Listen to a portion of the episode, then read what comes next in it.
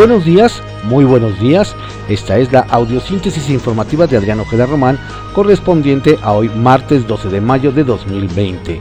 Vamos a las ocho columnas de algunos diarios de circulación nacional. Reforma, fracasa guardia, ejército a la calle. Junto a Marina combatirán crimen, afirman opositores que decisión admite la falla en estrategia del gobierno federal. El Universal, Suprema Corte invalida ley Bonilla. Ampliar mandato de 2 a 5 años en Baja California es inconstitucional, señala. Gobernador dice que respeta el fallo, pero no está de acuerdo. La jornada.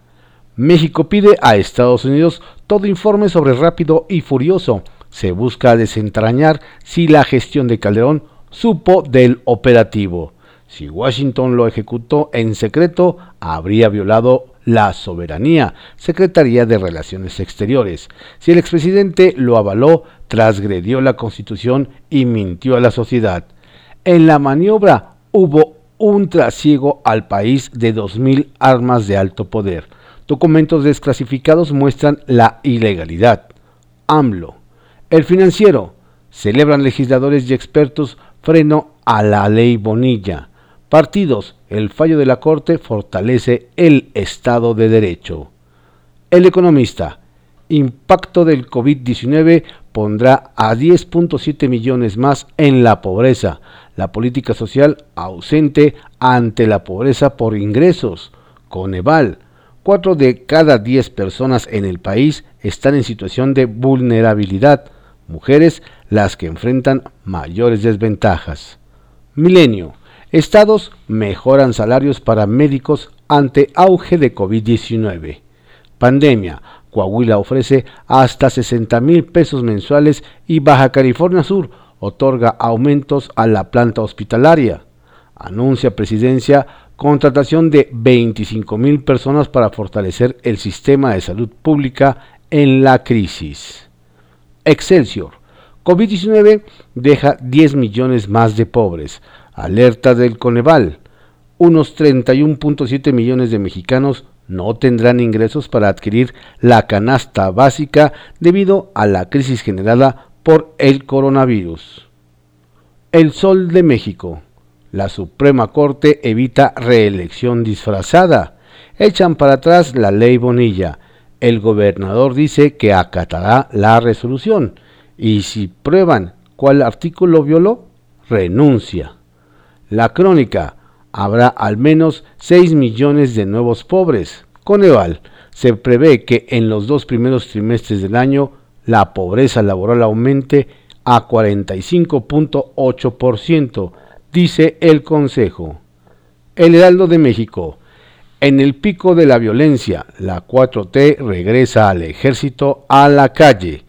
Desde el DOF, el gobierno mandató militares y a la Marina Armada a ejercer funciones de auxiliar de la Guardia Nacional en el combate a la violencia y la inseguridad.